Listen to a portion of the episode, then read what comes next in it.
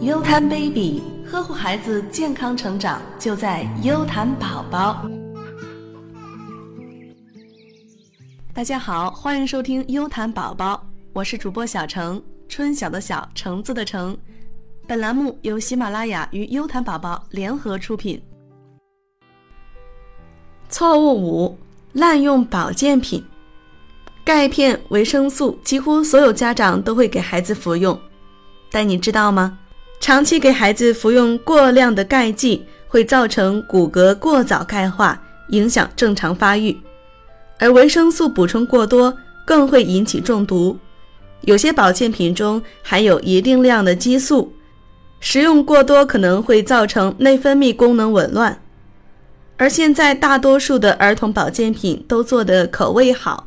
外形可爱，很容易让宝宝因喜爱而多过服用，造成不良后果。错误六，用错剂量。任何不小心失误造成的剂量错误，都可能引起悲剧的发生。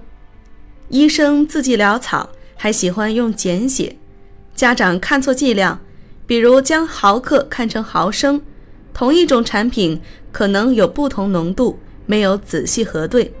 这些都可能会造成剂量出错，严重者甚至会导致死亡。错误七：不适当的配伍。很多家长不明白药理，自行在家给孩子同时服用阿司匹林和红霉素、红霉素和开瑞坦、马丁啉和颠茄、乳酶生、整肠生与抗生素，而这些药物如果同时服用，会发生不良反应。错误八，使用成人药物。宝宝感冒了，但家里只有成人感冒药，怎么办呢？有些妈妈就会干脆给宝宝服用成人药物，以为减轻剂量就可以了。其实这是不对的。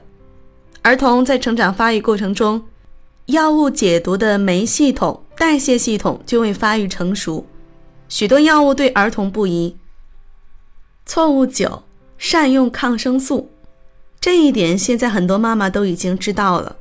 滥用抗生素不仅仅是副作用的问题，更可怕的是随之产生的耐药性。在宝宝真正需要时，抗生素可能就不再起作用，并且抗生素也不是越新越贵就越好，对症下药，选择最适合的才是最好的。滥用抗生素可能会造成的毒副反应有：一、毒性反应。如滥用链霉素、庆大霉素等，造成耳聋。二、过敏反应，如青霉素可致严重的过敏性休克，磺胺类引起过敏性皮疹。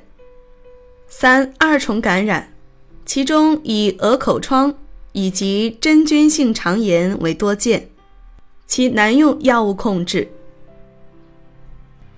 很多时候，用药问题并不是因为药物质量，而是使用不当造成。错误用药不仅无法缓解病情，更可能给孩子的健康带来危害。所以，这可是一门大学问。那希望宝爸宝妈们可要注意了。那这一期的优谈宝宝就到这里，我是主播小程，春晓的晓，橙子的橙。您可以在喜马拉雅或新浪微博搜索“小程老师”来找到我。我们下期节目再见。